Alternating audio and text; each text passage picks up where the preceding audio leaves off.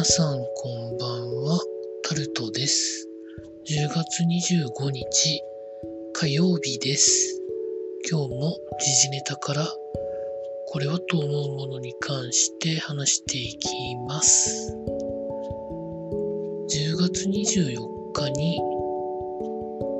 もしかしたら数千億円規模の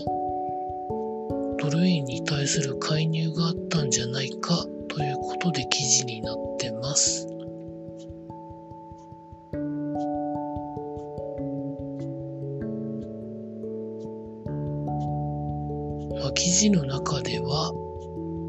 面介入みたいなことを言ってる人が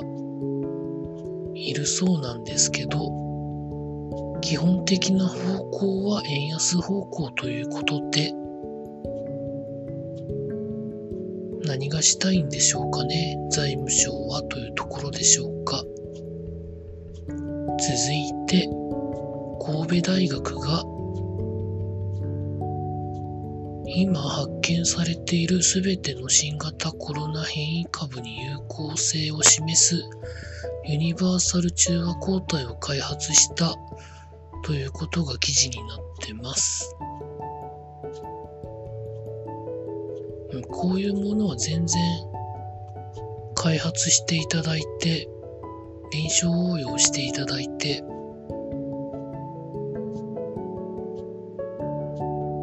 役立てばいいと思うんですけど、まあ、いたちごっこなので、まあ、研究を続ける必要がありますよね。続いて、厚生労働省の SNS を使った自殺悩み相談がパンクしているということが記事になってます。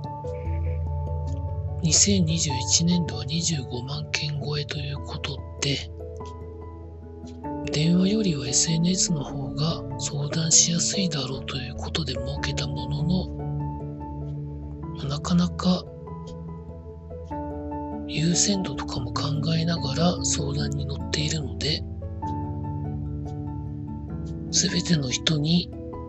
うまく相談ができているかというと、なかなかそうでもないということがあるそうです。まあ、やることそのものはいいことをしてると思うんですけど、やっぱり人とお金をかけなきゃいけないですよね。続いて、経済のところで、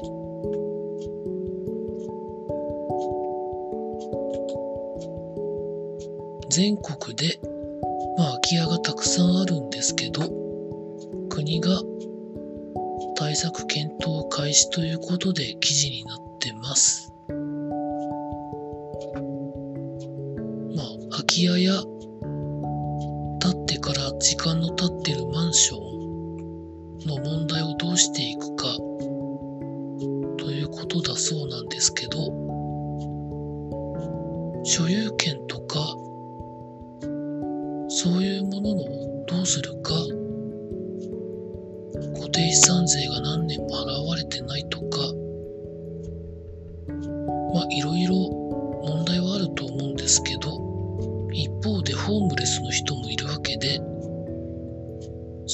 人たちと空き家の持ってる人をうまくマッチングしながら使ってもらった方が空き家がずっとあることよりは全然いいと思うので検討してほしいかなと思っております。続いてオイシックスがシダックスに対して行っていたが成立したということが記事になってます。これによって、シダックスの筆頭株主はオイシックスになるということだそうです。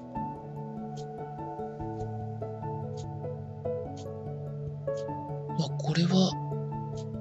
シダックスにとっていいことなのか、どうなのかというのは、年数が経たないとわからないですよね。続いて、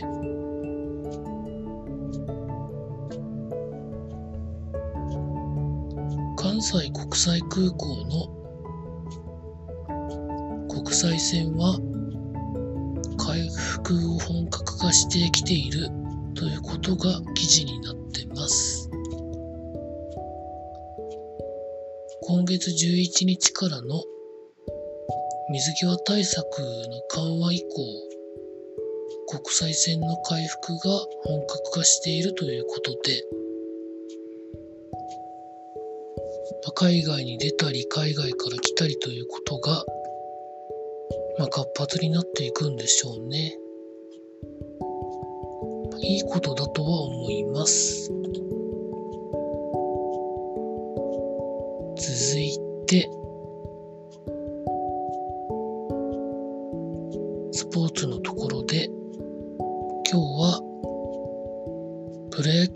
本シリーズが京セラドーム大阪で行われておりました。ヤクルト対オリックスで1勝1分けの状態で迎えた第3戦はヤクルトが7対1で勝ちました。ヤクルトの先発高橋奎二は何回まで投げたんですかね。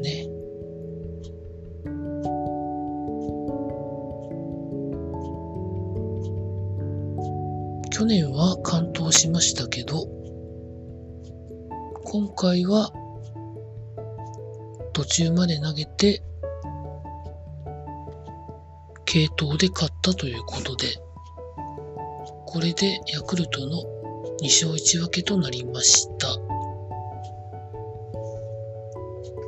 オリックスの方がなかなか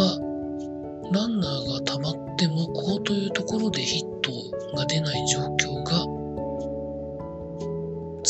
てるみたいですね。続いて、プロ野球ジャイアンツは、山口俊投手をはじめとして、3人の選手に対して、来年の契約を結ばないことを発表したということが記事になってます。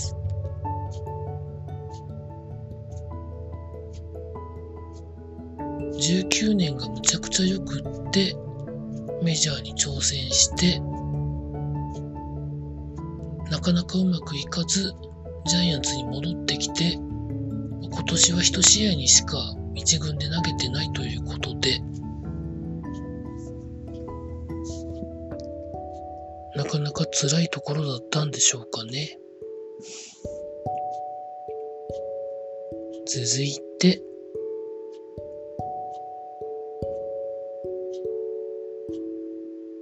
闘技のところで、大晦日のライジンに朝倉未来選手は出ないということを宣言したということが記事になってます。メイウェザー戦の影響がまだあるらしく、まあ、準備するにはなかなかというところなんでしょうかね。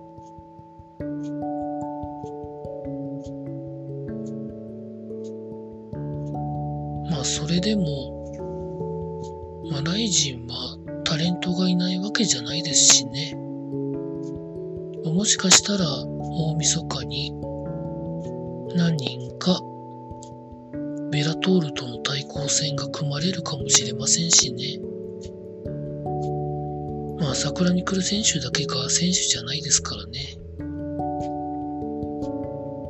まあ、今年に関してはすでに上波をやっていた富士がやりませんということを決めてるので、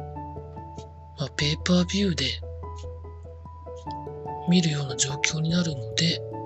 ある程度攻めた対戦カードも組めるんじゃないんでしょうかね。